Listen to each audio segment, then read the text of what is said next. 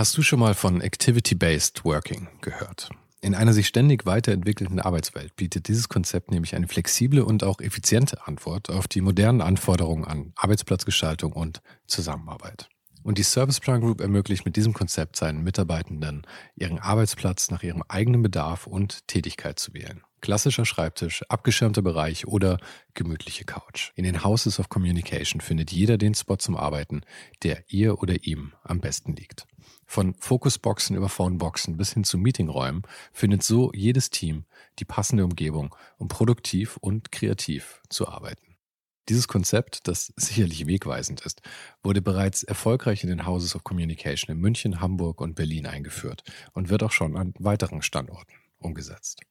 Und wer würde nicht gerne auf so eine flexible Art arbeiten? Also schau mal auf der Karriereseite von Serviceplan vorbei. Den Link dazu findest du direkt hier in den Show Notes dieser Folge. Und vielleicht kannst auch du dann bald schon in den Genuss von Activity-Based Working kommen. Wahnsinniges Equipment hier, muss ich gerade mal sagen. Ich hatte die ganze Zeit das Gefühl, wir sitzen hier äh, im RAN Fußballstudio und gleich fehlt die Live-Schalte zu Basler oder so. Ich habe extra die kleinen Kameras eigentlich okay. gekauft, weil ja. ich gedacht hatte, vielleicht kann man die ignorieren, aber ja. offensichtlich nicht.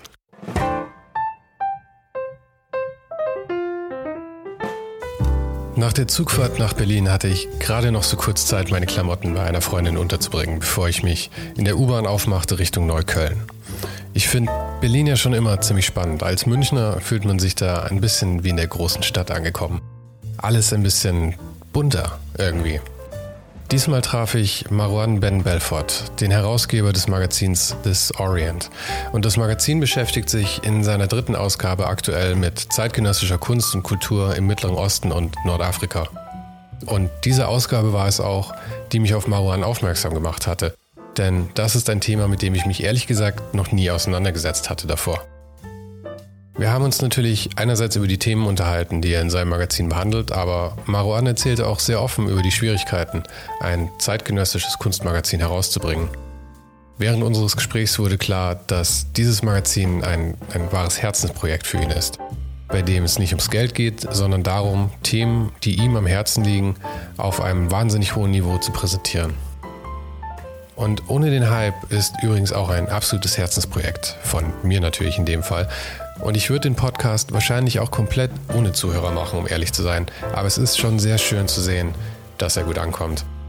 Und falls du den Podcast oder den YouTube-Channel noch nicht abonniert haben solltest, erlaub mir, dass ich dich kurz daran erinnere.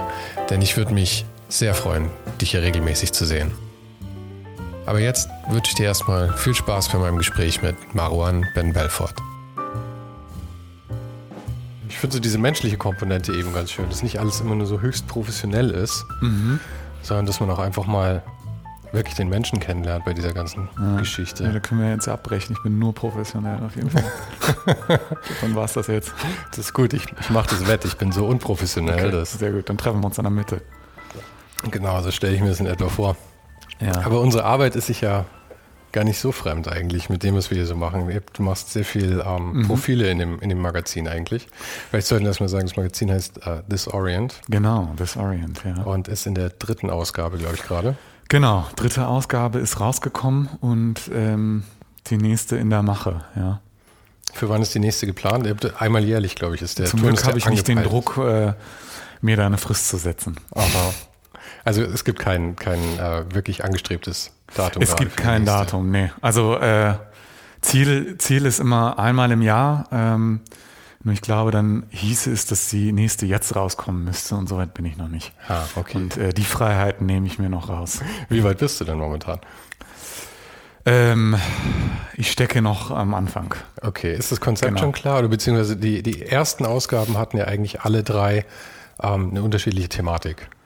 Sehe ja, richtig? Das, ja. Ähm, ich, sehen auch alle unglaublich unterschiedlich aus. Ja. Aha. Das fand ich aber ganz spannend eigentlich. Aber ich habe ja. die Ausgabe 2 und Ausgabe 3 hast du mir netterweise genau, lassen. Richtig, ja. Und Ausgabe 2 hatte ähm, eigentlich das Thema Frauen. Ähm, Sirens war der Titel, ähm, genau, richtig. Ähm, generell äh, hatte das aber ein ganz anderes Konzept. Also das Konzept, das ich eben jetzt habe oder das Themengebiet ist eben der Mittlere Osten und Nordafrika.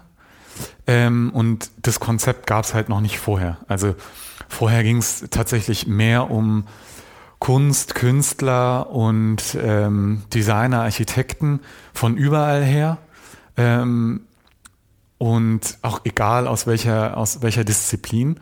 Und ähm, jetzt tatsächlich hat sich das so ein bisschen ähm, ja, verfestigt in dem, dass ich tatsächlich nur Leute aus Nordafrika oder dem Mittleren Osten ganz gerne porträtieren möchte. Mhm.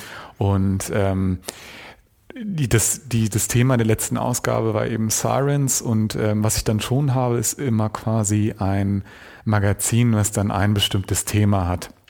Ähm, das letzte war eben Sirens und da hatte ich ausschließlich Künstlerinnen, Architektinnen äh, interviewt und porträtiert.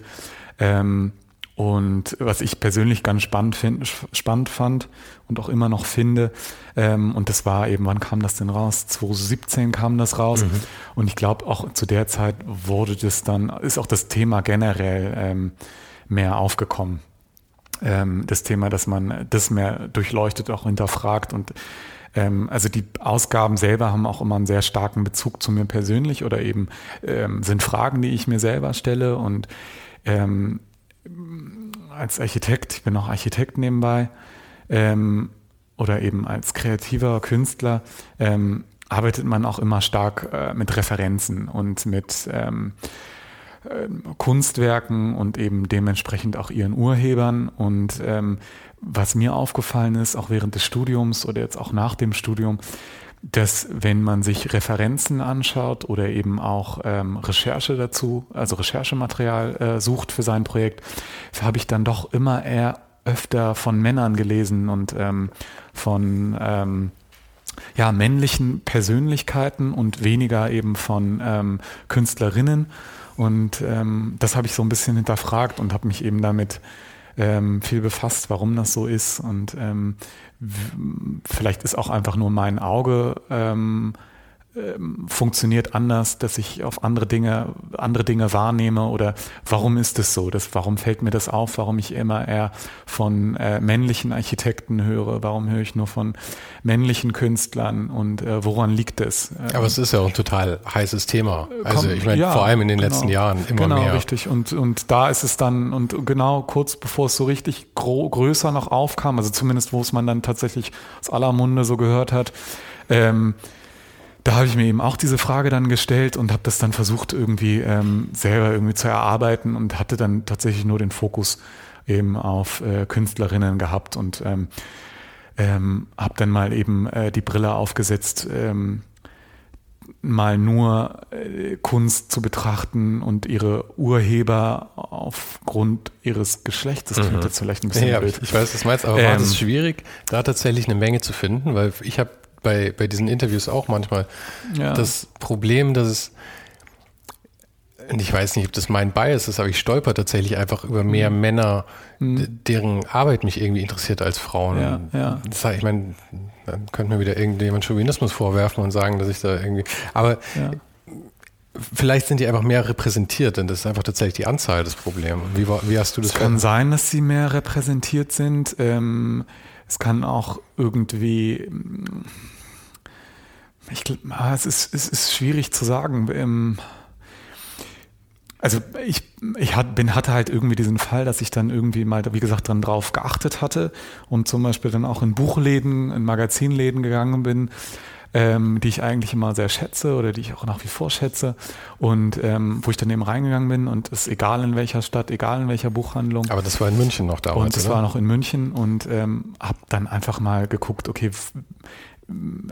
auf welchem Cover sind jetzt tatsächlich nur Künstlerinnen zu sehen ähm, oder eben ähm, ähm, wofür, von, von welchen ähm, Künstlern, Künstlerinnen ähm, gibt es eigentlich mehr Monographien, ähm, Biografien.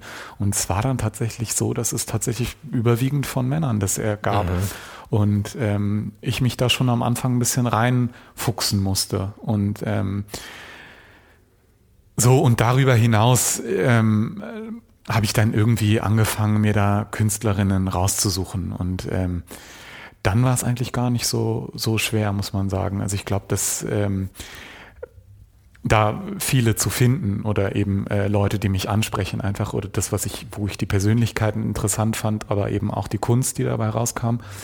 Und ähm, das fand ich eigentlich eben ganz spannend.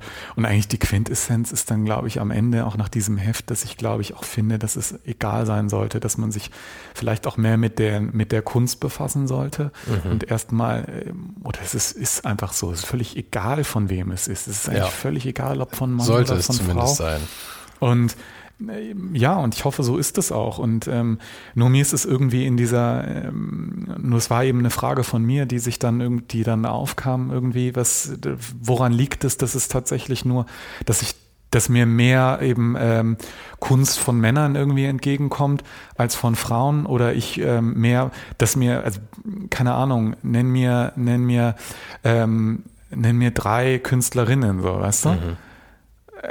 Es ist super schwierig am Anfang und mir fallen aber sofort drei Künstler ein. Vor allem, wenn man große, nach liegt großen das an Namen mir? Ja, großen Namen, ja klar. Aber ich glaube, das liegt auch ein bisschen das, daran. Liegt es an einem selber oder liegt es oder woran liegt es? Ich glaube schon, dass das einfach was Kulturelles ist, aber dadurch, dass ähm, ich meine, diese ganzen, wenn, ich meine, wenn du nach drei Künstlern fragst, ja, ja. ich meine, dann fallen mir ganz banale Sachen ein, ja. so Picasso, Warhol, Rothko oder sowas. Ja, ja. Aber die kommen halt alle aus einer Zeit, wo ähm, die, diese ganze Gleichberechtigungsnummer quasi noch überhaupt nicht auf der Bildfläche war. Ja, ich meine, es war einfach Zeiten, zu denen ähm, eine Künstlerin mhm. absoluter Ausnahmefall war. Mhm. Und deswegen, ich glaube, man muss es ein bisschen ähm, weil ich glaube schon, dass der Feminismus eine Erfolgsgeschichte ist eigentlich, ja. Dass ja. diese Gleichberechtigung im Vergleich zu vielen der anderen Sachen weiter fortgeschritten ist und das, ja.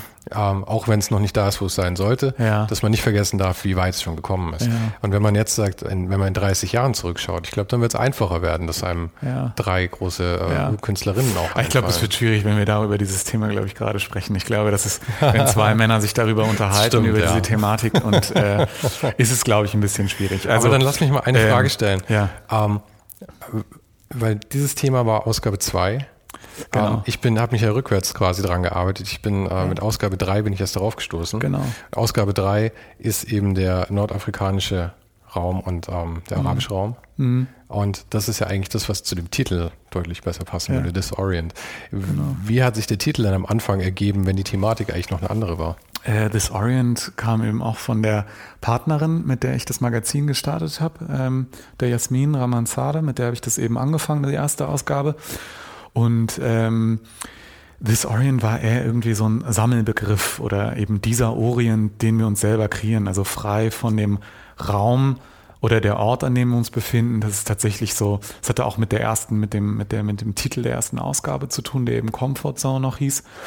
Und ähm, es ging tatsächlich viel mehr um den Ort, den wir uns kreieren oder unsere Comfortzone, die wir uns schaffen. Sei es das eigene Zimmer, sei es ähm, die Nachbarschaft oder so oder eben äh, sein eigenes Studio und so. Und das ist dieser Orient, den wir uns da kreiert haben. Und somit war das Magazin als Raum gesprochen oder als, als Ort, den wir uns gefunden haben, wo wir eben ähm, Künstler eben zusammenbringen. Und das mhm. Magazin ist eben eine Fläche, wo wir sie gebündelt haben und eben ähm, genau eben äh, gebündelt dann dem Leser zeigen. Genau. Und ähm, daher kommt so ein bisschen der Name. Der hat nichts mit dem Orient zu tun, wie man ihn sich äh, vorstellt oder mit irgendeinem Orientalismus oder so. Es aber jetzt passt, jetzt passt er eigentlich dazu. Ja, aber wie gesagt, also ich würde es nicht so, ich, ich, ich sehe es nicht so, dass es dieser Orient und Orient ist ähm, also ich würde es nicht so naheliegend nach wie vor sehen. Also mhm. ich hätte auch nichts dagegen, wenn jetzt also This Orient wieder für was anderes herzunehmen, was jetzt auch nicht zwangsläufig mit ähm, der Region des, des äh, im Großraum Mittleren Osten zu tun hätte. Also äh, This Orient ist tatsächlich eher so ein Begriff, so ein ein fiktiver Begriff für den Ort. Mhm. Aber in dieser Nische fühlst du dich da wohl? Also ich meine, gerade mit der Architektur, ich finde es ja super spannend, dass man irgendwie sich so eine Nische rausgreift und das wirklich mal beleuchtet. Vor allem, was eigentlich ein bisschen unterrepräsentiert ist wahrscheinlich oder in der Architektur, dass das ähm, mit einem modernen Magazin tatsächlich nahegebracht wird. Ja, also es ist, ein, ähm, was, was meinst du mit Nische? Ähm, dieses nordafrikanisch-arabische äh, eben, ja. dass man eben sagt, ich meine, du könntest dich hier genauso gut auf, auf nordamerikanische oder südamerikanische ja. oder afrikanische ja. Architektur oder sowas spezialisieren. Aber es ist keine, also ich würde es jetzt nicht so sehen als Nische. Also ich finde, ähm, die Architektur oder gerne in Nordafrika oder im Mittleren Osten ist, ähm, ist keine Nische. Es ist nur ähm, es wird nur weniger in, im Westen darüber gesprochen, mhm. weil es weniger ähm, Publikationen da, dazu gibt. Und ähm, ich glaube auch einfach, ich glaube schon, dass Interesse da ist, das merke ich ja auch, ähm, aber es gibt einfach zu wenig Leute, die darüber sprechen oder die es zu wenig hernehmen. Ähm, ich meine, wir sind im Westen groß geworden, wir sind hier geboren und ähm, wir lassen uns beeinflussen von Dingen, die uns unmittelbar umgeben. Und das ist mhm. eben, ist eben der europäische Raum. Also wir befinden uns in Deutschland und sind halt umgeben von deutschen Künstlern und deutschen Architekten, deutscher Architektur. Ich meine, wir leben in der Architektur, wir sprechen gerade in der Architektur. Und ähm, das war auch ein äh, europäischer Architekt. Und genauso, wenn du hier in deiner Ausbildung bekommst, ähm, dann hast du eben Professoren, die ähm, aus dem Westen kommen, ähm, Großteil. Und ähm, die zeigen dir eben auch ihre Referenzen und das, wo, wo, womit sie gelernt haben oder mhm. wovon sie gelernt haben. Ähm, und das ist eben ähm, die westliche Architektur und das trägst du dann immer mit dir und das tust du auch unbewusst. Und ähm, wenn ich jetzt nach, ähm, wenn ich eher in die Regionen gehe, ist es ja keine Nische. So, das ist, das ist sehr, sehr guter Punkt. Also, ich sehe das natürlich hier aus der Perspektive. Genau, es ist aus unserer ja. Perspektive eine Nische, weil wir so wenig davon hören. Mhm. Und ähm, genau, das ist es, glaube ich, was ich dann auch so spannend fand, ähm, was ich dann auch, oder was ich dann ähm, vielleicht nicht ändern, oder doch, was ich ganz gerne anstoßen wollte, ist eben ähm, das zu ändern, indem ich sage, ähm, wenn es, wenn es, es gibt tatsächlich wenig Dokumentiertes eben über die auch generell über die Kunstwelt ähm, in den Regionen. Und ähm, es kommt jetzt erst in den letzten ein, zwei Jahren, kommt auch immer mehr. Und ähm, es kommt auch immer mehr in den Westen rüber und auch das Interesse wächst gerade an dem, aber was da passiert. Ist die Szene einfach nicht so groß in dem Raum, dass die selber Doch, die ist nicht, gewaltig, doch, doch, doch. Aber sie dokumentiert sich selber einfach nicht so gut. Ähm, die Strukturen sind einfach generell äh, anders. Es ist ähm, mh, es ist im Westen oder zumindest in, in Europa, es, es herrscht ein viel größerer Austausch eben zwischen den einzelnen Ländern. Ähm, es gibt äh, andere Strukturen eben, ähm, es gibt äh, einen Austausch, es gibt Partnerschaften. Ähm, der ist deutlich größer als in, mhm. den, in den Regionen. Deswegen wenn ich da eben zum Beispiel in Tunesien halt ähm, an der Uni bin oder eben dort mir die äh, Museen ansehe oder eben die, ähm, die Architekturdiskurse, die, sie sind alle sehr lokal und weniges dringt irgendwie ins Nachbarland. Mhm. Also da gibt es wenig Austausch zwischen den einzelnen Ländern. Die gibt es, ähm, nur man muss sie tatsächlich suchen oder man muss davon wissen irgendwie. Und hier springt einem das ja regelrecht irgendwie ins Gesicht Tag ein, Tag aus, was eben das Nachbarland macht, ähm, was eben die Nachbarstadt macht. Und das ist da eben noch nicht so. Und auch das Dokumentieren, das ist ähm, das Dokumentieren eben von dem, was da ist und das eben zu verbreitern oder äh, zu verbreiten, ähm, ist, ist halt anders. Es, ist, es, es gibt es, aber es ist anders, als wir es kennen, mhm. ähm, weil wir anders aufgewachsen sind. Und ähm, ich bin hier aufgewachsen so und, und ähm, habe halt irgendwie das Gefühl, ähm, dass es hier eben irgendwie viel gibt von allem und auch äh, ein großes Interesse eben, aber ähm, und, und dass man hier auch einen gewissen ähm, Status oder einen gewissen, ähm, äh, eine gewisse Herangehensweise hat an, die, an, an Dinge, wie man, äh, wie man etwas irgendwie austauscht. Ähm, in, wie was Informationen angeht, was Bilder angeht. Und das ist in den Regionen anders, aber die haben äh, es, es ist vielleicht auch äh, wirtschaftlich und politisch anders als ähm, in Europa beispielsweise. Mhm. Und, und das wirft auch immer gewisse Sachen zurück und ähm, oder gewisse, gewisse Menschen in dem, was sie tun oder machen. Und ähm, es gibt auch viel mehr Einschränkungen ähm, als hier.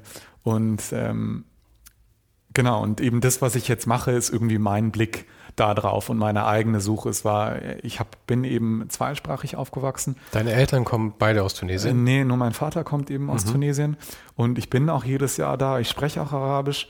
Ähm, nur ich, immer als ich in Tunesien war oder jedes Jahr, wenn ich dort bin, ähm, habe ich da irgendwie es ist sehr schwierig, da auch irgendwie eine Kunstwelt oder eine Kunstszene zu entdecken. Es ist viel schwieriger als hier, es ist viel schwieriger zugänglich.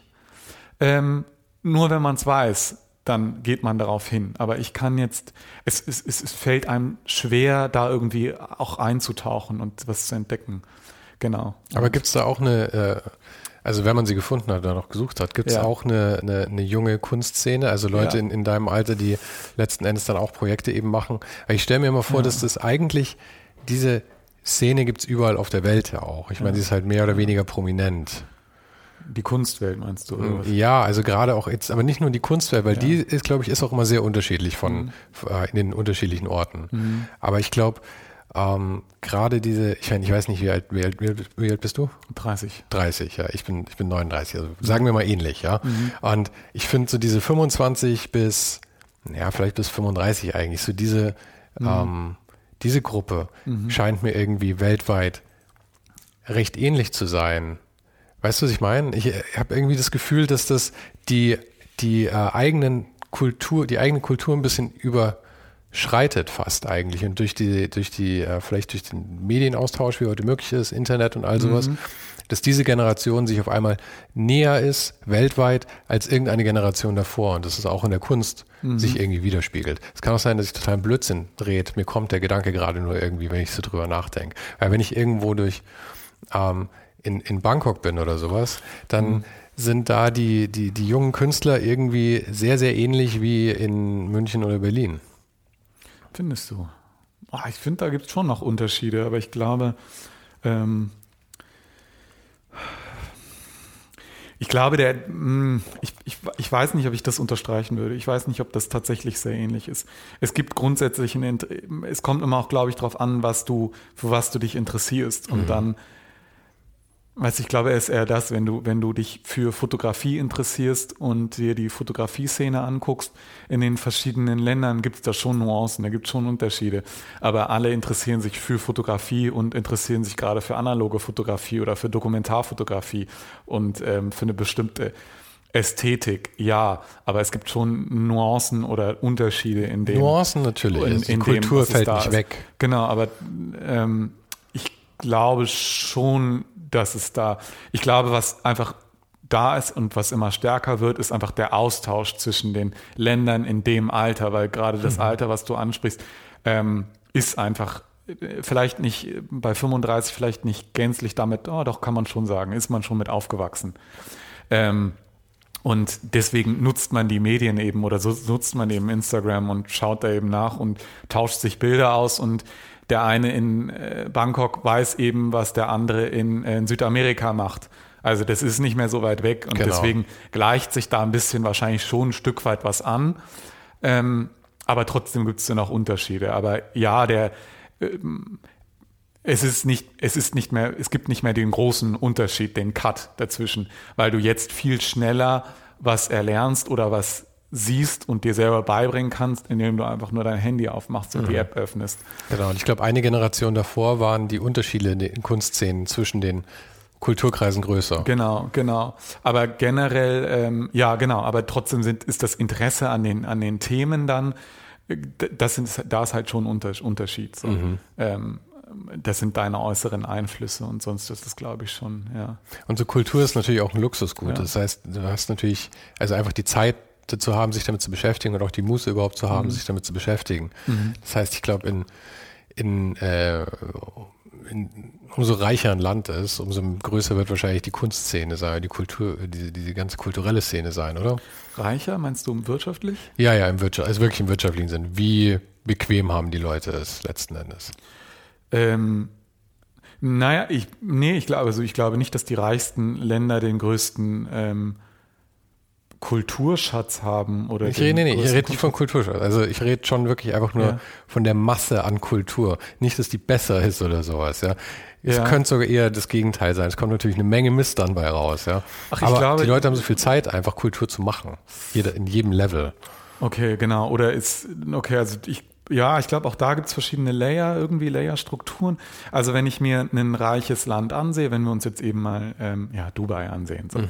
da wird natürlich gerade mit viel Geld wird sich da viel eingekauft, viel Expertise aus dem Ausland, viel Kunst wird sich gekauft, viel, ähm, viele Star-Architekten werden sich werden eingekauft und man baut dann eben ähm, große Museen ähm, ähm wie das Louvre, Louvre Abu Dhabi zum mhm. Beispiel auf, was dann absolutes Prestigeprojekt ist. Wann wurde das, wurde es schon eröffnet? Das wurde schon eröffnet. Wann war das? Ist noch recht frisch, oder? Ja, ist recht frisch, ja, ja.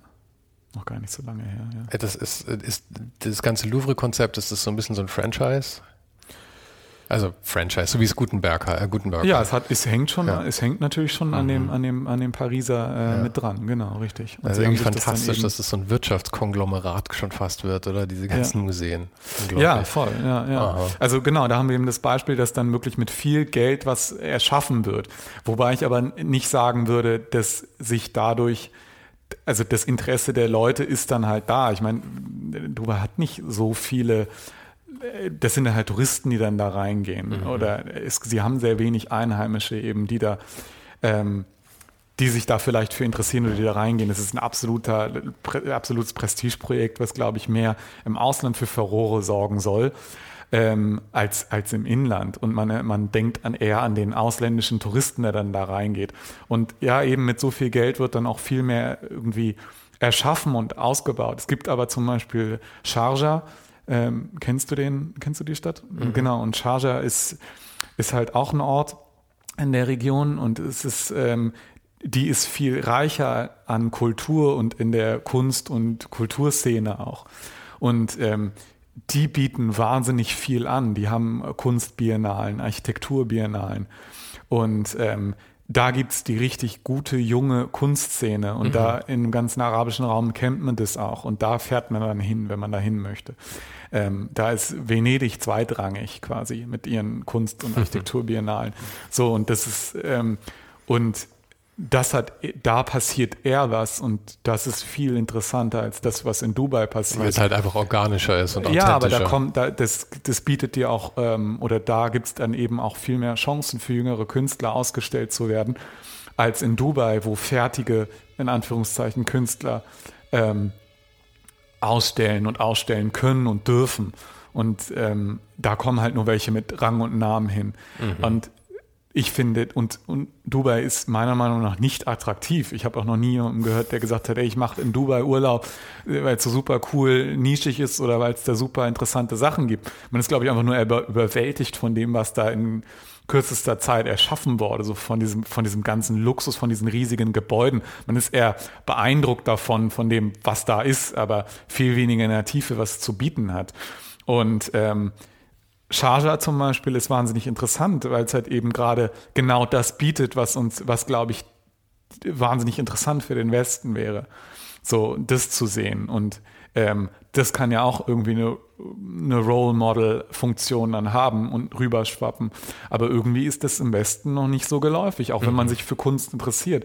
Und das finde ich irgendwie super spannend. Und ähm, trotzdem die im arabischen Raum die kennen die Kunstbiennale in Venedig, äh, wenn ich zum Beispiel mit Leuten dort spreche, so, denen sagt es was, aber sie kennen auch ihre eigene. Also teilweise würde ich das eher so ein bisschen hinterfragen, sind, sind wir hier in Europa nicht viel zu bequem, über den Tellerrand zu schauen, weil wir haben alles vor der Tür, wir sehen alles und ähm, wenn wir wirklich Interesse hätten, was darüber passiert, dann brauche ich mich ja eigentlich nur damit zu befassen, so, dann sehe ich das. Aber irgendwie ähm, tun wir das irgendwie nicht oder es ist noch zu wenig da.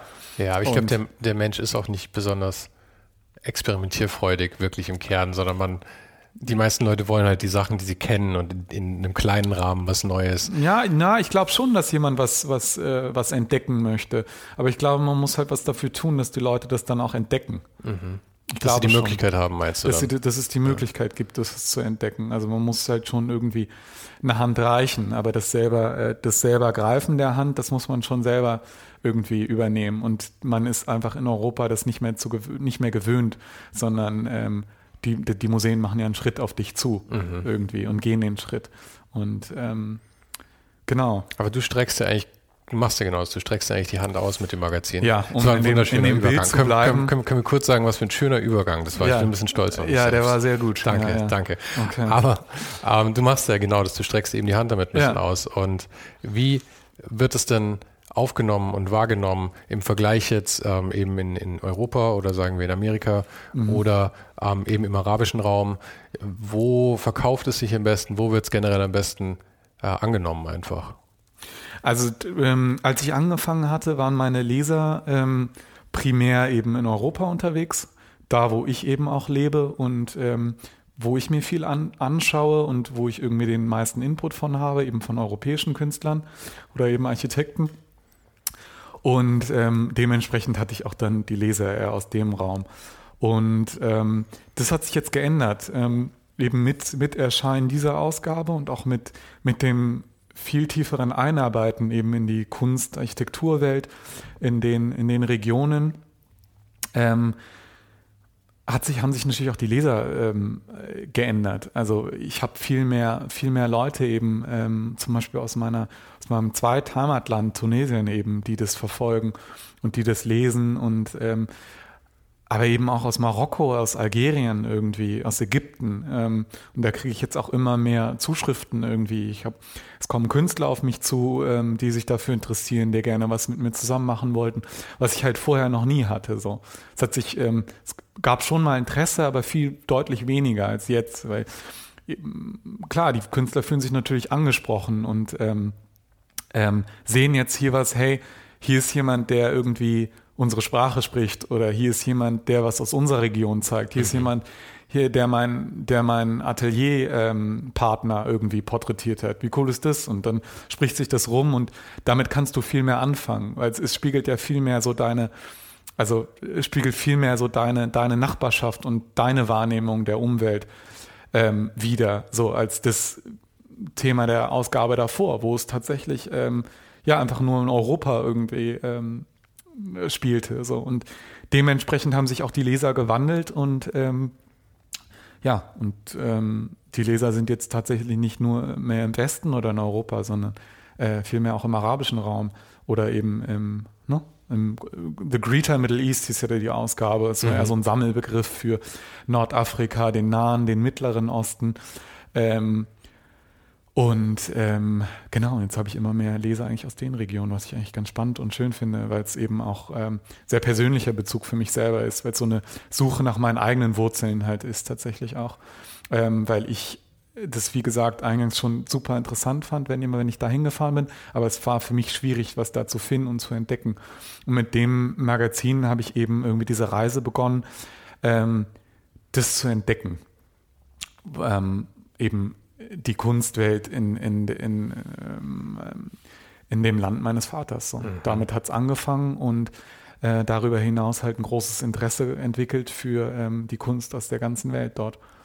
Warst du immer urlaubsmäßig in Tunesien ja, oder hast genau. du auch mal länger Zeit da verbracht? Nee, Stück? ich war immer nur, äh, ich bin hier geboren und auch aufgewachsen. Ähm, ich war immer nur zweimal im Jahr dann, immer in den Schulferien, dann Semesterferien und jetzt immer, wenn ich Urlaub bekomme oder Urlaub habe, dann ähm, fahre ich da gerne hin und treffe meine Familie da. Wie gesagt, ich spreche auch Arabisch und ähm, möchte das natürlich auch auffrischen. Und ähm, wie gesagt, auch in den letzten Jahren, vor allem jetzt mit Beginn dieser Ausgabe, ähm, bin ich auch viel tiefer eingetaucht und ähm, treffe dann dort auch Künstler oder eben Leute, die dort irgendwas anregen und ähm, vorantreiben und ähm, eben im kulturellen Bereich. Und das finde ich wahnsinnig spannend. Reizt es dich auch mal mehr Zeit da zu bringen, ja, dass du mal ein Jahr da verbringst oder so? Voll, das ist auch in der Region. ein großes Ziel und auch ein Wunsch, äh, da noch mal länger zu bleiben. Genau, weil ich da, glaube ich, echt viel lernen kann. Ähm, und ähm, ich glaube, der, der Austausch irgendwie, äh, es kann noch echt befruchtend sein. Mhm. So.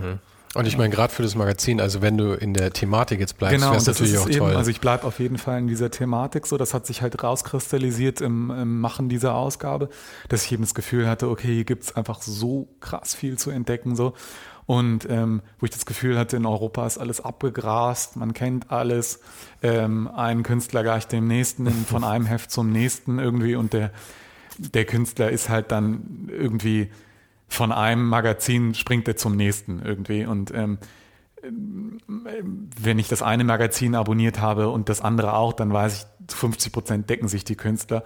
Und hier ist es eben irgendwie nicht so. Also hier gibt es noch wahnsinnig viel mehr zu entdecken. Und das ist nur ein kleiner ein Tropfen auf dem heißen Stein, wie man so schön sagt. Ja. Ähm, und das ist für mich tatsächlich so ähm, die Debütausgabe so für mich in eine neue Welt da einzutauchen und ähm, sprudelt jetzt schon von vor Ideen, so was man alles machen könnte und was es da für coole Projekte auch noch gäbe, ähm, die man dort mit den Leuten machen kann. Und ähm, das sehe ich so als wahnsinnige Chance so für einen selber, aber auch irgendwie das hier noch zu nach Europa zu tragen. Mhm. Wie groß war denn die, äh, die Auflage von, dem, von der letzten Ausgabe? Ähm, die war bei 4000. Und ist ausverkauft? Die ist noch nicht gänzlich ausverkauft, aber äh, nahezu, ja. Das, ich meine, das ist keine kleine Auflage. 4000 muss man, muss ja, man erstmal verkaufen ja. heutzutage. Also, also es ist halt, ähm, genau, also ich habe halt irgendwie einen Vertrieb, dem ich die schicke. Also ich habe ein paar, kümmere ich mich selber drum, vor allem jetzt gerade während Corona, es war am Anfang nicht so, nicht so easy, weil halt doch viele Hefte irgendwie ähm, erstmal bei mir im Lager halt ähm, lagen. Mhm ähm, weil ich sie nicht losbekommen hatte, weil die Vertriebe geschlossen hatten. Die Buchläden hatten ja anfangs auch noch geschlossen so. Und das war ein ziemlich krasses Problem. Ich glaube, für viele Magazinmacher und eben die Release-Party da war am Ende Januar, Anfang Februar. Und es war ja kurz bevor es dann kam. Und ähm, das hat so ein bisschen verkompliziert am Anfang. So, und jetzt sind sie zumindest, äh, du kriegst sie auf jedem Kontinent, kannst du das äh, Magazin erwerben.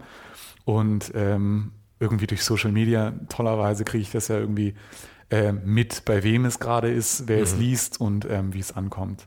Wie siehst du denn die, die Chance von dem Magazin? Ich meine, also worauf ich hinaus möchte ist, mhm. du machst ein Printmagazin auf, oder ich meine, gut, du hast ja. schon von einer Weile aufgemacht, aber ich meine, du bist halt in dem Prozess wirklich tief drin, das gerade zu machen. Mhm. Und ähm, wohingegen alle anderen Printmagazine scheinbar gerade dicht machen und auf Online umsteigen oder es, es ist ja. ja, schon eine, eine schwierige Branche. Ja. Ähm, und du bist schon sehr hart ähm, konzentriert auf Print eigentlich. Oder ich meine, ihr habt mhm. auch eine Website, wo auch, genau. ähm, ich weiß gar nicht, sind die Artikel komplett drauf oder sind es immer nur Ausschnitte, die drauf ähm, sind? Es sind immer nur Ausschnitte mhm. von einzelnen Artikeln und auch nie alle Artikel, die ich im Print habe, genau. stelle ich online. Ja. Also das heißt, man kann schon sagen, das Print ist auf jeden Fall der, der Hauptfokus davon.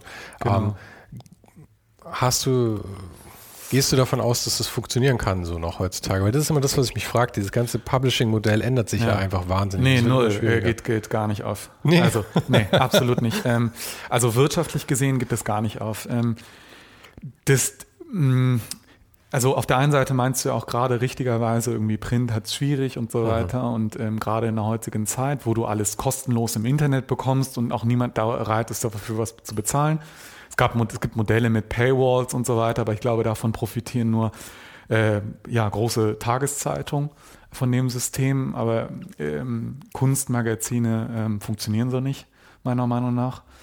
Ähm, und was war deine Frage nochmal? Ich glaube, die Frage war. Äh, Ach, wegen Publishing, ob das noch funktioniert. Ja, ne? und was auch, was du ja. davon ausgehst, wie dieses Magazin sich genau. für dich weiterentwickelt. Ob du genau. ähm, ewig ähm, das als äh, das als einen Teil deiner Arbeit machen kannst äh, oder musst, ja. aber ähm, das immer quasi querfinanzieren musst mit, äh, mit dem Architekturjob mhm. oder ob das ja. ähm, überhaupt noch das Potenzial hat heutzutage, ja. dass man das irgendwann Fulltime macht.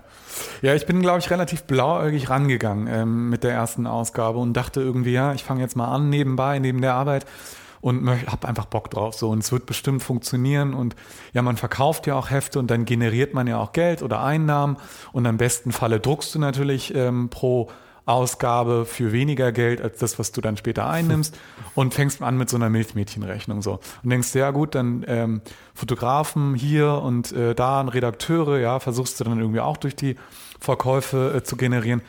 Und ja, ziemlich schnell, so nach der ersten Ausgabe, mitten während der ersten Ausgabe, ich gemerkt, dass das äh, völliger Quatsch ist. So. Und es ist auch Quatsch, dass ähm, na, nach der ersten Ausgabe dann sofort irgendwie ein Hype kommt oder es ist cool und Leute kaufen es und dann geht's dir, also geht's diesem Magazin gut, so dass du das dann weiterführen kannst und dann kommt die zweite Ausgabe, das ist ein Selbstläufer. Überhaupt nicht. Ich habe nach der ersten gemerkt, okay, hier ist irgendwie wirtschaftlich, funktioniert das irgendwie gar nicht. Ähm, und ich habe es dann, also ich hatte eben, wie gesagt, habe ich noch einen Vollzeitjob so, mit dem ich das Ganze auch finanziere. Ansonsten würde ich das nicht verkaufen, also würde es nicht funktionieren. Ähm, weil du kriegst durch den Heftverkauf nicht alle Kosten mhm. gedeckt. Mhm. Und ähm, du darfst auch nicht vergessen, dass du nicht alle selber verkaufst. Und es ist auch kein, es ist nicht das Flohmarktsprinzip oder das ähm, Prinzip, du stellst etwas her, stellst dich in deinen Laden und dann verkaufst du es, sondern es sind immer verschiedene ähm, äh, Menschen involviert, ähm, die alle ihren Teil davon bekommen. Und ähm, dann musst du auch davon ausgehen, dass du nicht alle verkaufst. Also ein Magazin, eine Zeitung verkauft niemals zu 90, ja, zu 80 oder gerade mal zu 50 Prozent. Das wäre schon gut. Wenn du 50 Prozent deiner Auflage los wirst, das ist schon gut. Das heißt, der Rest ist, landet im Papierkorb oder der wird von Buchläden zerstört. Was super scheiße ist so, weil es irgendwie ähm, A, schlecht ist für die Umwelt, weil du produzierst auf Papier. So, das ist das ist schon irgendwas und dann hoffst du halt, dass es in gute Hände kommt. So. Und am Ende gibst du dir halt viel Mühe, es wird hochwertig gedruckt und es landet im Papierkorb oder im Kiosk so verschreddert das Ding, so, mhm. wenn es nicht verkauft wird nach ein, zwei Monaten. So. Und so funktioniert das leider. Und, ähm, und du selber hast halt nicht die Reichweite, um all deine Hefte zu verkaufen, vor allem wenn du in einer höheren Auflage das machst. Und du musst eigentlich in einer höheren Auflage produzieren, damit, damit du eben die Stückkosten ähm, niedrig hast. So. Und ähm, Darf ich kurz mal zwischenfragen ja, mit den klar. Kiosken, wie funktioniert denn das? Ähm, äh, kaufen die die von dir oder läuft es irgendwie auf Kommission? Oder? Ähm, in, der, in der Regel läuft es auf Kommission. Ähm, wenn wir jetzt zum Beispiel, also es gibt verschiedene, es gibt verschiedene Kanäle und auch verschiedene Arten, wie man das machen kann. Ähm, so, ich nehme mal so den klassischen Weg, wie, wie, ähm, wie es eigentlich so die letzten Jahrzehnte mal gang und gäbe ist, wie es auch jetzt noch gang und gäbe ist. Ähm, Wobei es halt, wobei wir da unter, unter, unterscheiden müssen von einem Indie-Magazin und ähm, von einem Magazin, was ähm, quasi verlegt wird und auch ähm, vertrieben wird im größeren Stile, ähm, weil der eine Weg ist eben, du hast, du, du produzierst eben dein Magazin, das wird gedruckt in der Druckerei und dann wird es halt direkt von der Druckerei zum Vertrieb geschickt den Vertrieb, mit dem du vorher dann Vertrag halt ausgehandelt mhm. hast, der auf dich entweder zugekommen ist oder wo du halt viel Türklinken putzen musstest. Und ähm, dieser Vertrieb nimmt dann deine Hefte und der ähm, also der klassische Anteil, Vertrieb, weil du hast ja noch Eigenvertrieb, oder? Du genau, genau, richtig. Also ich mache das tatsächlich total divers. Also der eine Weg ist eben, oder das eine, was ich mache, ist eben dieser Gang zu den Vertrieben. Und dann habe ich verschiedene Vertriebe für jeden für jedes Land, für jeden Kontinent äh, einen anderen und für jede Sparte einen anderen. Also es gibt wahnsinnig viele Nuancen, so Felder dazwischen. Das eine ist eben ähm, der, ähm, der Presse-Einzelhandel. Ähm, sprich, das sind eben die Spätis, das ist der Kiosk, das ist der Kiosk am Flughafen, der Kiosk im, ähm, am, am Bahnhof. Mhm. So, und das ist eine ganz eigene Spa äh, Sparte. Ähm, oder eben die Magazine, die, du, die man bei die man in Einkaufssupermärkten so kennt, bei Edeka oder weiß ich nicht wo. Ähm, und da ist es halt so, der Vertrieb nimmt sie sich und er bekommt so und so viel, ähm, also er hat, entweder hat er einen Grundpreis oder er nimmt sich ähm, pro verkauftes Heft so und so viel Prozent davon ab. Mhm. Aber in der Regel, weil es auch heutzutage immer schwieriger ist mit Print, weil sie das wissen, möchten sie sich selber äh, sichern. Also nehmen sie von dir von vorne weg ein Honorar, um ihre Kosten mindestens gedeckelt zu haben. Das heißt, du kannst auch Verlust machen. Also Ach, Scheiße, okay. Das passiert auch. Also du schickst in deine Hefte, der vertreibt sie in alle Läden mhm. und du musst ihm Geld geben und dann musst du bist, hast du noch den Druck, damit du äh, mindestens noch welche zu verkaufen, damit du zumindest ihn finanzieren kannst. Mhm. Sonst machst du noch, noch mehr miese. Also quasi du gibst jemandem, du zahlst jemandem Geld, damit er dir hilft, Geld zu generieren. Ja. Aber es kann sein, dass er dich noch mehr Geld kostet mhm. als das, was du einnimmst. Das, das ist schon ein verdammt bitteres Geschäft eigentlich. Total. Und da ist auch wieder die Masse wichtig, damit das alles kompensiert wird. Mhm. Und ähm, wie gesagt, und dann dieser Vertrieb schickt es dann eben wieder an Untervertriebe und diese Pressegrossisten, nennen die sich, oder ähm, im Großhandel, Grosso, mhm. Presse Grosso. Und die haben wieder ihre einzelnen äh, Bereiche innerhalb Deutschlands, wenn wir nur von Deutschland sprechen. Und die sorgen dann dafür, dass sie das in ihrem Gebiet, so sind wirklich wie so Clans, muss man sich das mhm. vorstellen, mhm. die so ihre Gebiete äh, abgesteckt haben. Und ähm, die schicken, wie gesagt, dieser Vertrieb schickt das wieder an die einzelnen ähm, äh, Unterhändler und die wieder an die Läden. Und dann dauert das ähm, ja, wahnsinnig lange, bis du da überhaupt eine Rückmeldung kriegst oder bis du überhaupt weißt, was ist gerade der Stand, was ist verkauft, wen hat es erreicht.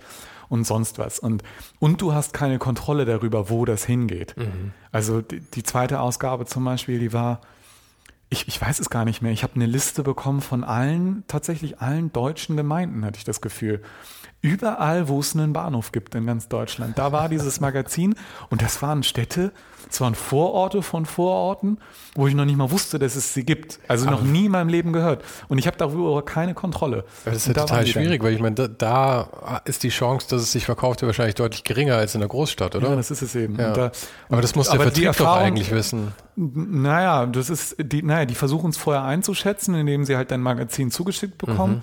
Und sie wollen es natürlich dann auch ähm, wissen, wie das so, ähm, also sie versuchen es einzuschätzen, aber letztlich interessiert es sie dann weniger, weil sie kriegen ihren, sie kriegen ihr, ihren äh, Anteil schon vor, mhm. vorher, ohne dass, also die haben nicht den Druck, das verkaufen zu müssen.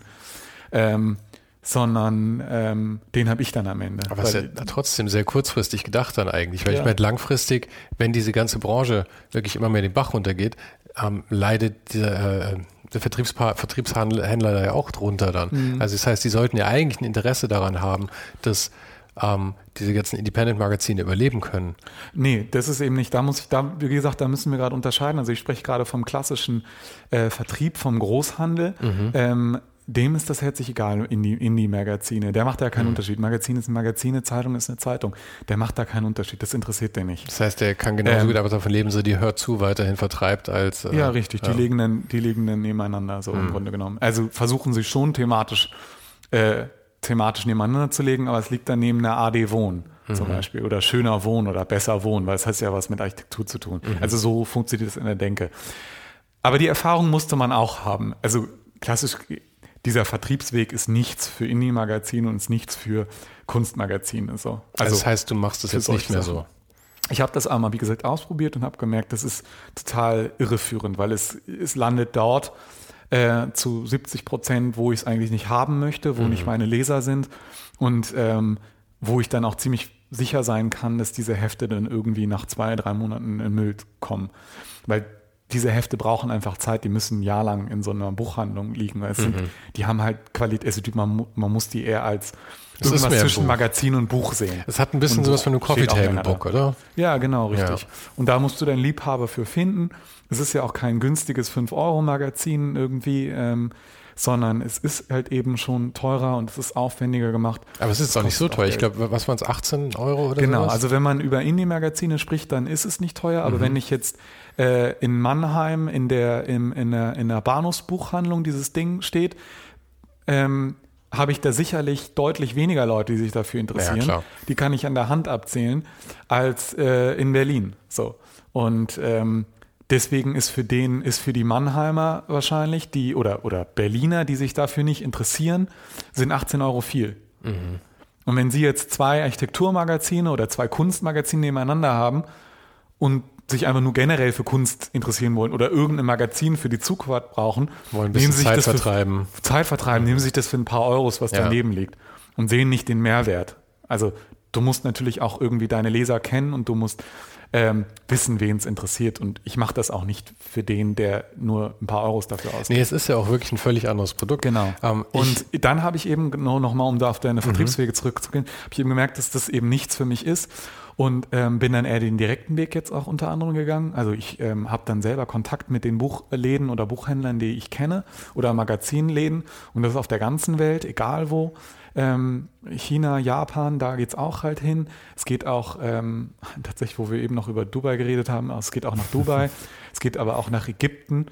Ähm, und ähm, es gab, es gibt auch in, im, ähm, in Beirut gibt es auch einen Magazinladen, der das verkauft.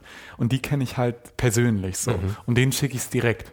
Und die wissen ganz genau, ob es gekauft wird und ähm, und ich weiß, dass es in sicheren Händen ist. So funktioniert es am besten. Es ist nur so schwierig, mit einer, mit, mit allen zu kommunizieren und ähm, quasi mit allen einen direkten Draht aufzubauen. So, das macht es ein bisschen schwierig, vor allem wenn es dann auch Masse ist. Zeitaufwendig es, es ist ein Zeit, es ist wahnsinnig zeitaufwendig und es ist aber auch kostenintensiv.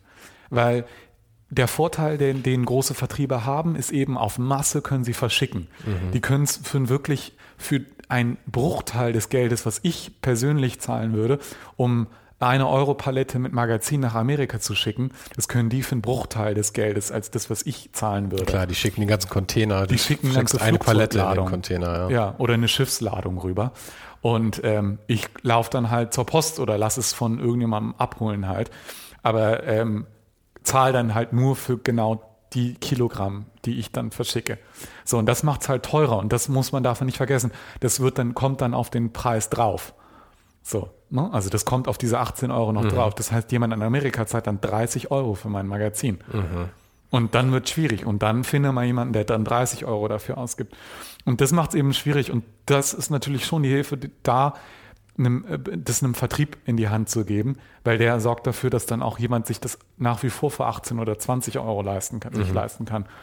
Äh, das, ist die, das ist das Gute. Und es gibt aber auch ein paar wenige ähm, Vertriebe, die sich nur darauf spezialisiert haben. Die gibt es auch, aber sehr wenige. Und mit denen arbeite ich mittlerweile auch zusammen. Und ähm, die wissen ganz genau, wohin das Magazin kommt und äh, hinkommen muss. Aber nachdem dir all diese Schwierigkeiten ja offensichtlich bekannt sind, Ja. ist es trotzdem das Modell, das du weiterhin fahren möchtest, so? Oder möchtest du es irgendwie ummodulieren, Ja. modellieren? Ähm, Genau, also es ist, es ist tatsächlich so. Also wie gesagt, der Fokus ist immer noch auf Print. Ähm, ich liebe immer noch die Haptik von Papier. Ich mag den Geruch von Papier. Ähm, und ich selber arbeite eben auch viel mit Büchern und ähm, schlag sie immer wieder auf, lese was nach, kritzel auch rein, mache mir Eselsohren rein. Also ich brauche das. Ich muss es sofort öffnen können und ich muss es vor mir sehen können. Ähm, und auch wenn ich arbeite, ist der ganze Tisch voller Bücher, aufgeklappten Büchern. So, ich sehe es sofort. Ich kann damit viel besser arbeiten, als wenn ich eben äh, den Laptop mit verschiedenen Bildern halt aufmache. So, das funktioniert besser für mich und ähm, deswegen ist immer noch Print so für mich das Medium. Auch wenn ich weiß, dass es dass es irgendwie, dass ich wahrscheinlich all die Infos in einem Ordner haben könnte, der auf einen, auf einen, auf einen Speicherstick passt. So.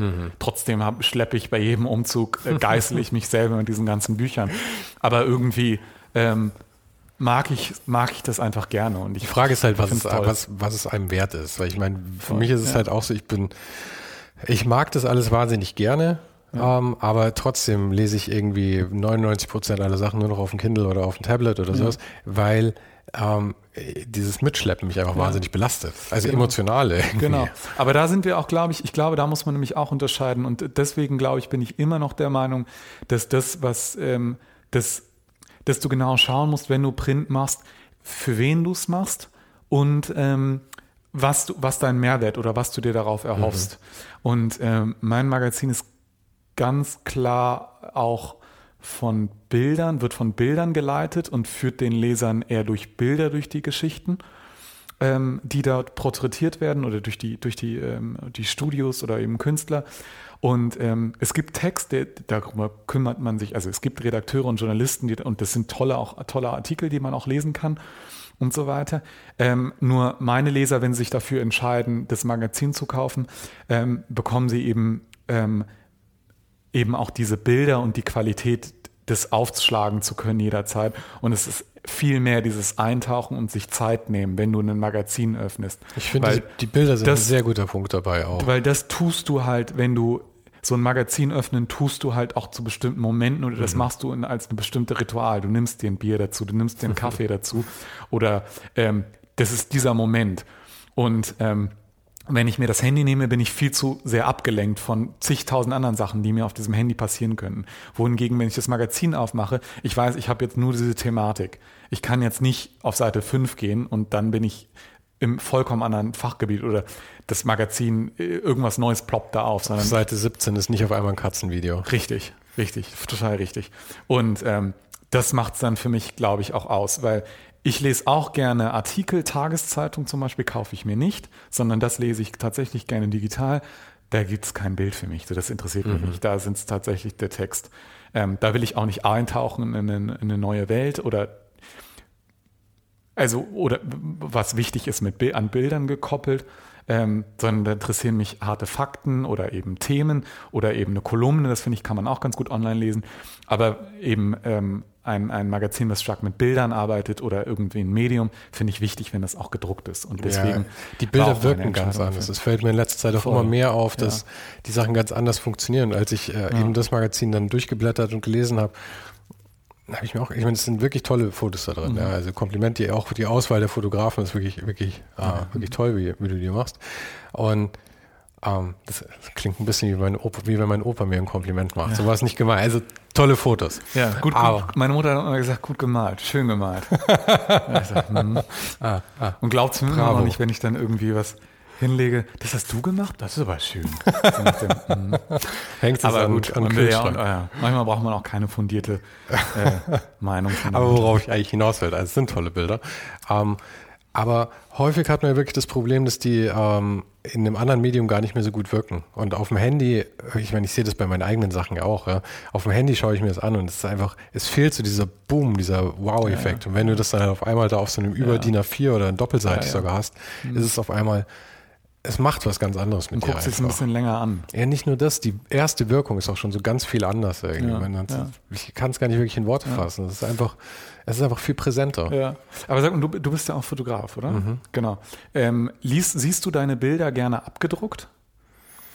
Wie ist, es ähm. denn, wie ist es denn für dich als Fotograf? Findest du es, findest, findest du es hat einen Mehrwert, wenn du deine ähm, Fotos abgedruckt siehst oder, oder findest du es, ist es dir egal? Du, du hast dein Foto, für dich ist es so schick, wie du es äh, fotografiert hast und wie du es auf dem Laptop siehst. Oder ähm ich kann dir, ich kann dir das gar nicht beantworten. Ich hatte lustigerweise hatte ich letzte Woche ein äh, Gespräch mit Matthias Ziegler, mhm. der ist Dokumentarfotograf mhm. und der ist äh, eine andere Generation letzten Endes. Der mhm. hat in den 90ern angefangen mhm. und ich habe ihn gefragt, wie viel ähm, er jetzt ähm, online macht. Und irgendwann, der hatte bisher einen Online-Auftrag in seinem ganzen Leben. Mhm. Ja. Alles andere ist digital. Und bei mir ist es genau umgekehrt. Die einzigen Male, dass bei mir irgendwas abgedruckt wurde, war, wenn irgendjemand, mit dem ich zusammengearbeitet habe, eins von den Fotos dann für was anderes hernimmt oder so. Ja. Mhm. Ich habe noch nie explizit für Print fotografiert eigentlich. Mhm. Deswegen kann ich dir die Frage tatsächlich nicht beantworten. Mhm. Aber ich kann es dir theoretisch sagen, ich würde es, glaube ich, sehr gern sehen, wenn es mal gedruckt ist. Mhm. Und es gibt halt einige äh, Fälle, wo ich meine eigenen Sachen, selbst verliebt wie ich bin, für mich selber ausgedruckt habe. Ja, ja, und mhm. dann halt irgendwie aufgehängt habe. Und das ja. hat schon was ganz anderes. Auch einfach dieses, dass es permanent da ist und man die Sachen wirklich auch mal irgendwie länger sieht. Du nimmst sie einfach anders wahr. Es hat auch was Abgeschlossenes, oder? Ja, das stimmt. Ich finde, wenn es gedruckt ist, ist es halt sowas, es ist fertig. Es ist, es ist, es ist, ich kann jetzt nicht mehr da noch äh, dran man, das Bild manipulieren, ich kann es nicht verändern, ich kann nicht noch einen Filter drüber. Es ist einfach da, es ist gedruckt, es ja. ist fertig. Das stimmt. Ich hab, ähm, ich bin immer hin und her gesprungen zwischen ähm, Druckgrafik und mhm. Webdesign auch viel. Mhm. Und ähm, ich hatte da lustigerweise war immer der, der, der Punkt, der mich entweder total angemacht hat oder total abgeturnt hat, war, dass man weiterhin dran arbeiten kann. Manchmal mhm. hatte ich irgendwie Jahre, wo ich, wo ich keinen Print machen wollte, weil dieses mhm. statische, ähm, ich fand es einfach scheiße, dass ich da nichts mehr daran machen konnte. Mhm. Und dann gab es Jahre, wo ähm, ich total scheiße fand, dass das eben, wie du sagst, nie abgeschlossen ist. Du kannst mhm. nie irgendwie deinen Frieden damit machen. Du hast immer noch, mhm. ah, ich könnte es nochmal aufmachen, nochmal ein bisschen was dran Du hast drehen. keine Distanz mehr dazu, ne? weil ja. du ständig jederzeit aufmachen kannst. Ich finde das Schöne ist bei diesem, bei dem Magazin war es halt irgendwie so, dass ich echt, ähm, als ich fertig war, ähm, als es aus dem Druck kam, habe ich es geöffnet, habe es kurz durchgeblättert und konnte es aber nicht mehr sehen, weil ich mich einfach zwei Jahre damit befasst mhm. habe. Mit ich kannte jedes Bild in- und auswendig, äh, jeden Text ähm, und wusste einfach jede Seite, habe ich stundenlang mit dem Grafiker diskutiert. Und ähm, das kann ich, und jetzt kann ich es halt wieder aufschlagen und es ist irgendwie so ein, so ein Rückblick und es ist aber auch was, immer wieder was Schönes, wenn ich es jetzt aufmache. Jetzt kann ich es wieder. Jetzt so ein bisschen ein Jahr lang irgendwie. Mhm äh, da ist ein, eine zeitliche Distanz mittlerweile drin. So. Und ich finde das immer ganz schön, wenn was abgeschlossen ist. Ja, ähm, ich finde auch schön, dass, also wenn ich die Sachen, die ich produziert habe, nie ja. wieder sehen würde, ja. ab dem Tag, wo sie fertig sind, mhm. wäre ich auch völlig fein damit, muss ich sagen, ja. irgendwie. Weil ich meine, die Freude liegt ja eigentlich darin, es zu machen. Und ja, ich meine, auf zum nächsten, das ist auch irgendwie für mich immer so ein bisschen der Punkt, oder? Ich glaube, also ich, ähm, ich bin dann auch immer weg. Also ich, ich habe das irgendwie abgeschlossen so und habe das Gefühl, ich habe dann da, ähm, ich verdränge alles Schlechte so, alles, also den ganzen Ärger, den ganzen Stress, finde es dann schön, wie es da liegt so, guck's mir nochmal an, aber es ist dann irgendwie fertig. Ich habe dann da nicht mehr, ich habe dann einen Bezug zu dem Thema generell und auch zu dem Inhalt, aber irgendwie nicht mehr, nicht mehr zu dem Magazin als solches, so wie es vor mir liegt. Also ich habe nicht mehr den gleichen Bezug wie vorher dazu. Mhm. Ich sehe es so als abgeschlossenes, als, als etwas Abgeschlossenes und freue mich auf das nächste, so im Grunde genommen. Und ähm, ja, irgendwie, irgendwie ist es schön so als End, Endprodukt irgendwie, als End, Mhm. Endding, was man da hat und, ähm, und freue mich dann einfach, wenn sich jemand anderes genauso drüber freut und das aufklappt. Ich weiß nicht, ob es dir vielleicht auch so geht. Bei mir ist es auch immer so, dass ähm, nicht nur bei irgendwelchen Arbeiten, sondern Ja. bei allen Erlebnissen, die ich habe in meinem ganzen Leben, lass 10 Jahre, 15 Jahre vergehen und Ja. meine emotionale Bindung dazu ist weg. Es ist so, als wäre ich dabei gewesen, als es jemand anderem passiert ist. Ja. Und bei den Arbeiten geht es mir eigentlich ähnlich. Wobei es manchmal auch cool ist, weil manchmal schaut man Ja. zurück auf irgendwas, was man vor zehn Jahren gemacht Ja. hat. Man hat überhaupt keine emotionale Bindung mehr. Aber man sagt, das ist cool, das ist tatsächlich gut. Wenn Ja. das wer anders gemacht hätte, fände ich es immer noch lässig. Okay. Und das finde ich irgendwie dann, Ja. das ist vielleicht das größte Kompliment, das man sich selber machen kann dann, oder? Mhm. Wenn die Distanz da ist, man findet es immer noch gut. Ja, stimmt, ja. ähm, ja, sehe ich auch so. Ja. Bei dem ganzen Team, das du da eigentlich angehortet hast, erzähl mir mal Ja. was über das Team. Wie viel, wie viele Leute sind da dabei, die diese Interviews für dich auch führen in, in anderen Orten? Und wie viele Fotografen sind da genau, mit dabei? also es sind ja viele, die Ja. mehrfach auftauchen auch. Ähm, meinst du äh, magazinübergreifend? Ähm, äh, das weiß ich jetzt ehrlich gesagt gar so, nicht, aber oder innerhalb, des innerhalb Magazins eines auf jeden Magazins Fall sind sehr viele. Ähm, genau, also ich habe ich hab halt irgendwie, ähm, auch magazinübergreifend gibt es immer wieder Leute, mit denen ich gerne zusammenarbeite, ähm, Fotografen oder ähm, Redakteure. Und die lerne ich halt irgendwie kennen oder es bewerben sich halt auch äh, Leute bei mir dann zum Schreiben oder zum Fotografieren. Und oder ähm, eben ja durch Instagram oder so sehe ich Fotografen, die mir irgendwie gefallen. Ich sehe aber auch Journalisten irgendwie und lese mir dann deren, deren Texte durch oder komme da eben auf neue Leute. Ähm, und die schreibe ich dann auch an. Und ähm, eben Leute, mit denen ich ganz gerne zusammengearbeitet habe, so, denen arbeite ich auch gerne wieder zusammen. So. Ähm, und mir ist eben auch die Bildsprache sehr wichtig, deswegen suche ich mir auch Leute, die, also bei Fotografen ist es eben so, dass ich mir eben Leute raussuche, die ähm, eine ähnliche Ästhetik haben, so in ihrer, ihrer ähm, äh, Bildsprache. Und ähm, suche mir eben dann somit ähm, passt sich ja auch die, das oder das Magazin lebt ja dann von der Bildsprache der Fotografen, die ich aussuche und die ich für die ich mir oder die Bildsprache oder die Ästhetik, die ich mir wünsche für das Heft, um das auszudrücken, um die Themen oder auch um die ähm, ja, Fachbereiche eben da drin ähm, abzu, abzubilden oder meine Idee von den Regionen. Da hilft Bildsprache schon sehr und auch um die Leser irgendwie anzusprechen, die ich mir auch, ähm, die ich meine, die das auch lesen. Und irgendwie passt das ganz gut. Und ähm, es ist halt so, dass ich das, wie gesagt, irgendwie alleine, alleine eigentlich starte mit diesem, mit diesem ähm, Heft, dass ich mir eben die Themen überlege, dass ich mir immer wieder was verwerfe, mir was Neues überlege und mir dann zu jedem, äh, dass mir dann auch, wie gesagt, dann Themen überlege zu den, zu der, zu dem, zu der Haupt, zu dem Hauptthema des Magazins und dann überlege ich mir, wer dann geeignet wäre dafür. Und ähm, dann ähm, suche ich mir da mal, mal Freiberufler für. Ja. Und die werden, das klingt jetzt wahnsinnig naiv, die werden ganz regulär bezahlt einfach oder sind da auch viele Kollaborationen irgendwie mit Leuten zusammen, die man irgendwie kennt, wo irgendwie so ein Geben und Nehmen da ist oder so? Ja, bezahlt wird da niemand. das geht gar nicht. Ey. Nachdem du schon kein Geld verdienst. freu, äh, die dürfen sich freuen, dass sie mitmachen. Nein, Vor allem, wenn du kein Geld verdienst, warum sollte irgendjemand Genau, anders warum Geld sollte verdienen? jemand anderes Geld verdienen? Dann äh, die letzten Euros doch an mich. Nee, Quatsch. Ähm, äh, sie werden gezahlt. Ähm, ich zahle mir selber nichts dabei aus. Ich meine, weil es ist ein krieg auch riesen. Kostenfaktor einfach. Und nachdem du schon erzählt hast, was alles mir- dabei, wie wenig auch, eigentlich Es ist rumkommt. auch gewachsen. Also der Kostenfaktor wächst und wächst auch, umso mehr du halt selber machst. Also Mhm. Jetzt sind halt alle Geschichten, die in diesem Magazin entstanden sind, die sind nur für dieses Magazin entstanden. Die Artikel, aber auch die Foto Fotografien darin. Ähm, die sind nur hierfür entstanden und die werden auch nur hier abgedruckt. So, und ähm, das ist ein enormer Kostenfaktor, weil ich bezahle nicht nur den einen Fotografen, sondern da sind jetzt ähm, zehn Fotografen und zehn Journalisten drin und alle bezahle ich so gut wie ich kann und ähm, so viel wie ich kann, weil ich generiere gar kein Geld. Ich komme immer mit Minus dabei raus und ähm, zahle mir nichts selber dabei aus. Null. 0,0. Es, es geht nicht. Aber Frage dafür liebe ich zu sehr, das, was, um es am Ende in der Hand zu haben. Und die Frage hast du mir vorhin aber immer noch nicht beantwortet.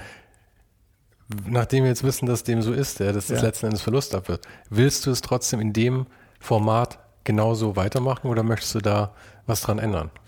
Ähm, ich glaube, man muss ein paar Stellschrauben ändern oder sich noch was parallel dazu aufbauen, denn durch Print alleine ähm, finanziert es sich nicht. Mhm.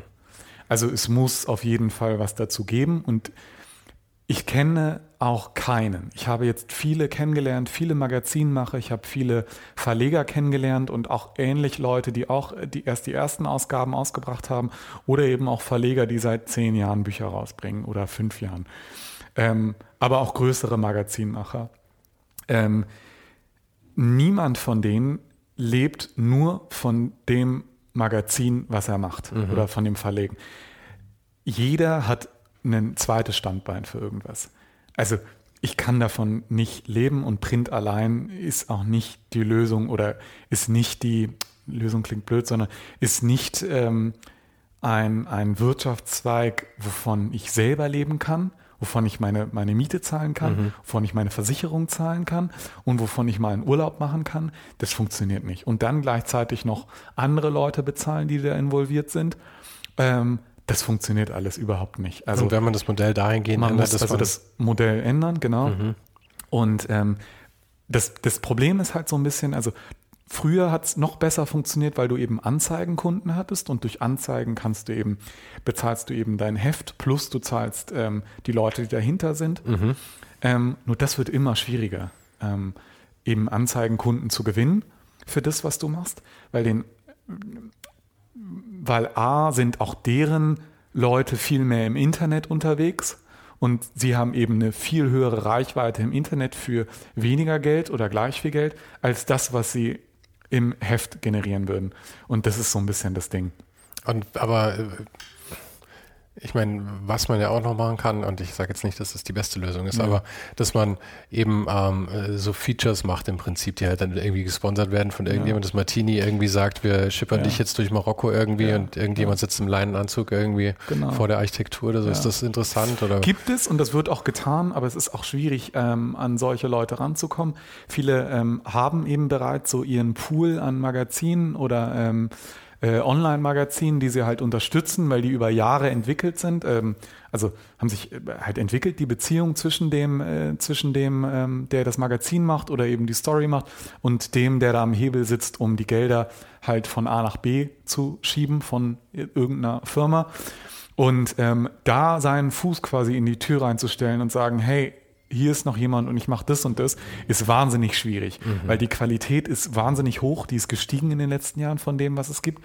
Ähm, wo wir auch eingangs noch gesagt hatten oder wo du auch eben meinst, Print ist schwierig heutzutage, ja, aber es gibt gleichzeitig immer mehr, die sich gerade versuchen, ähm, ein Magazin im Magazin machen. Es gibt gerade wahnsinnig viele Erstausgaben. Ich glaube mhm. nicht, dass es jemals mal so viele Leute gab wie jetzt gerade. Aber wahrscheinlich gibt es die und Erstausgaben. Es gibt die erste, es gibt die zweite und danach ist meistens Ende. Ja. ja, das ist richtig. Man sieht auch ganz viele kommen und sehen gerade. Mhm. Und ähm, weil ich glaube, dass, wie ich es ja selber erlebt habe, dass am Anfang die Vorstellung und dann das tatsächlich, was es am Ende ist.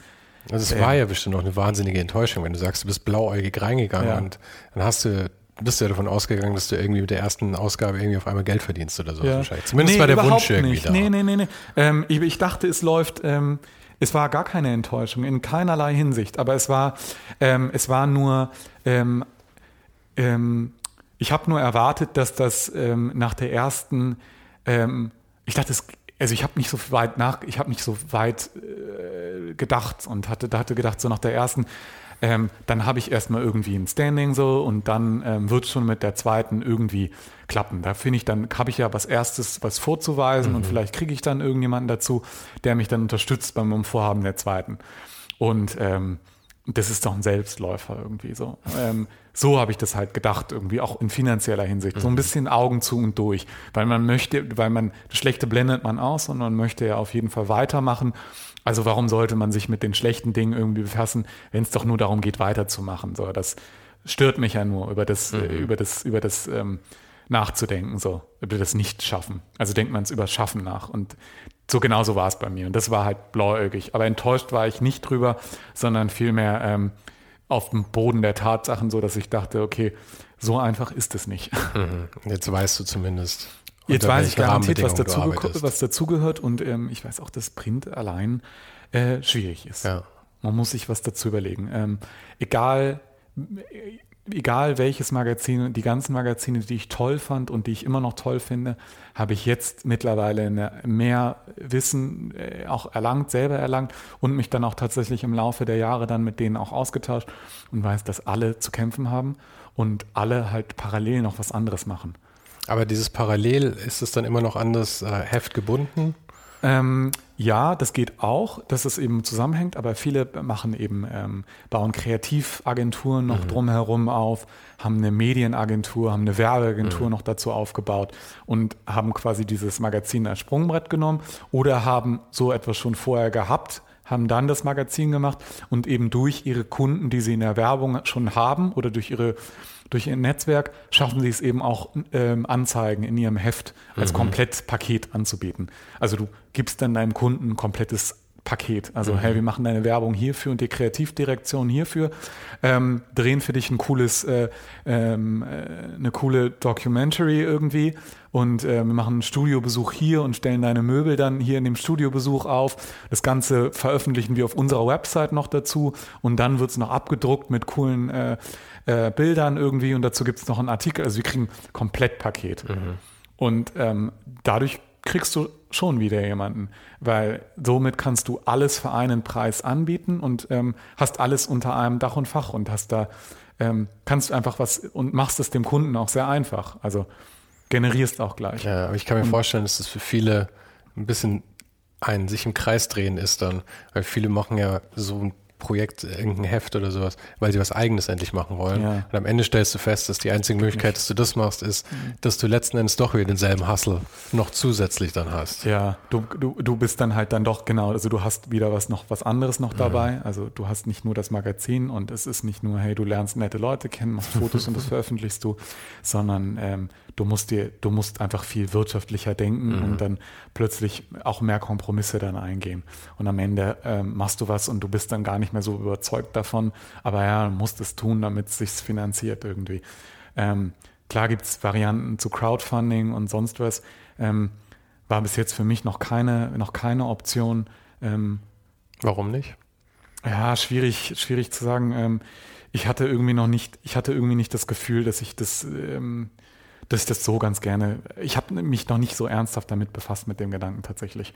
Ähm, ich wollte es halt irgendwie gerne aus einem eigenen Ansporn und eigenem Interesse machen und wollte halt auch immer nicht so viel verraten von dem, was ich tue und mhm. was ich vorher mache, sondern wollte erst quasi Leute in, ähm, involvieren, sobald es halt da ist. Und ähm, ich finde, manchmal büßt das so eine äh, ähm, eine gewisse Art von Professionalität ein, wenn man, äh, wenn man vorher schon auf Spendenjagd geht oder Spendenfang. Ja, aber und dann da, da was macht. Ich, aber das ist gar nicht so verkehrt. Und, und ich finde auch, auch da, so das ist die eine, die eine Sache. Ja. Meine, es gibt bestimmt mehrere Sachen, aber die eine Sache, die bei dem ganzen Social Media Getue und so ist ja. eigentlich ganz schön ist, mhm. dass dieses, der Blick hinter die Kulissen und dass die ja. Leute schon mehr involviert sind. Ja. Ähm, vermenschlicht das Ganze irgendwie und glaube ich ermöglicht dann, und dann auch wieder Sachen. Auch was dahinter. Vollkommen richtig, so sehe ich es mittlerweile halt ja. auch. Und ähm, das ist, ähm, äh, du bist halt einfach als, vor allem wenn du nur Print machst, ähm, deine Leser sind einfach das Allerwichtigste. So. Mhm. Und da muss man Vertrauen aufbauen. Und ähm, ich versuche das auch immer mehr offen zu legen und ähm, hier sitzt halt eine Person dahinter und aber eben auch zehn Journalisten, zehn Fotografen, ähm, die alle gezahlt werden wollen und auch die Druckerei, die gezahlt werden möchte. Und diese Arbeit kostet einfach Geld so. Und ähm, auch das, ich möchte auch gerne das Gefühl vermitteln, dass es, dass ihr nicht den, den Verleger dadurch finanziert und seinen Urlaub, sondern tatsächlich das, was da drin steckt. Mhm. Weil mich selber finanzieren mache ich durch Dinge daneben bei, eben meinen Hauptjob. So. Ich bin sehr froh, dass es Leute gibt, die das noch aus der Passion heraus machen, so wie dich, nachdem es die Sachen wahrscheinlich sonst eben nicht mehr gäbe. Ja, ja. Und ähm, ich bin sehr gespannt, was in der nächsten Ausgabe rauskommt. Ja, auch wenn es noch Fall. eine Weile dauern wird.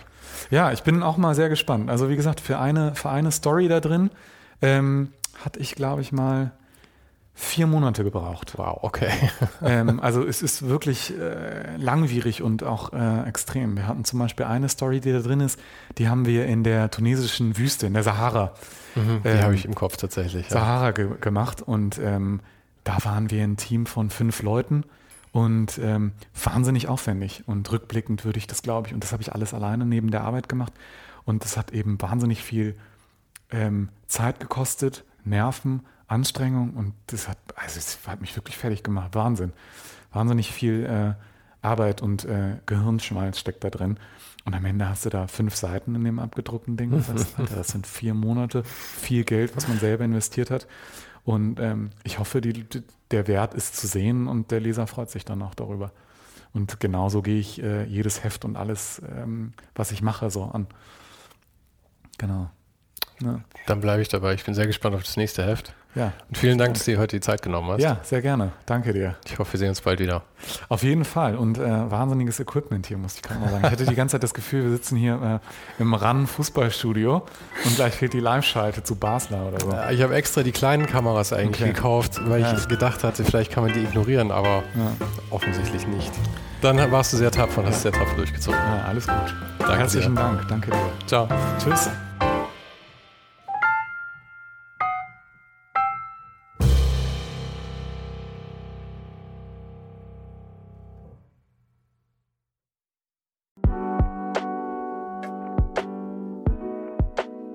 Das war's für heute. Falls du gerade eine von den älteren Folgen hörst, ist es gut möglich, dass du jetzt ein zweites Outro hörst. Lass dich aber nicht von mir verwirren. Ich bin gerade dabei, ein paar Änderungen zu machen und dafür muss ich 150 Folgen neu schneiden und nochmal uploaden. Du kannst dir wahrscheinlich vorstellen, dass das ein kleines bisschen dauert. Falls du mich und die Show supporten möchtest, gibt's dafür ein paar Möglichkeiten. Auf patreon.com slash svensaro gibt's jede Woche Bonusmaterial exklusiv nur für Supporter. Und das für nur ein paar Euro im Monat, mit denen du mir helfen kannst, ohne den Hype noch lange, lange für dich weitermachen zu können. Es hilft natürlich auch immens, wenn die Show wächst und dazu kannst du deinen Teil beitragen, indem du deinen Kollegen und Kolleginnen davon erzählst. Freunde, Familie, du weißt am besten, für wen das noch was sein könnte. Und zu guter Letzt, falls du es noch nicht gemacht hast, bewerte die Show jetzt gleich mit fünf Sternen in deiner Podcast-App. Im Newsletter gibt's übrigens jede Woche völlig kostenlos inspirierende Tipps von meinen Gästen und mir. Den kannst du auf ohnenhype.substack.com abonnieren. Und alle Links findest du, wie immer, direkt auch hier in der Beschreibung und natürlich auf ohnenhype.com. Im Archiv gibt's noch eine Unmenge anderer Gespräche. Unter anderem waren schon mit dabei Stefan Sagmeister, Mirko Borsche, Paula Schör, Mike Miri, Jeremy Format, Jonas Lindström, Mathilde Mutant, Olaf Heine, Eike König, Erich Spiegermann und, und, und. Scrolle einfach mal durch. Wir sind bei über 150 Folgen, wie gesagt. Und um ehrlich zu sein, kann ich selber kaum fassen, dass ich das Glück hatte, mit so vielen inspirierenden Menschen sprechen zu dürfen. Vielen Dank an Dominik Huber und Marc Capella von Moiré. Von denen stammt nämlich die neue Hausschrift der Show und die heißt GT Pressura. GT steht übrigens für Grilly Type, über die die Schrift zu mir kam. Und auch nochmal vielen Dank an Tobias Rechsteiner fürs Vermitteln. Der größte Dank geht aber natürlich an dich fürs Einschalten, fürs Zuhören und für deinen Support. Und wir hören uns dann hoffentlich nächste Woche wieder.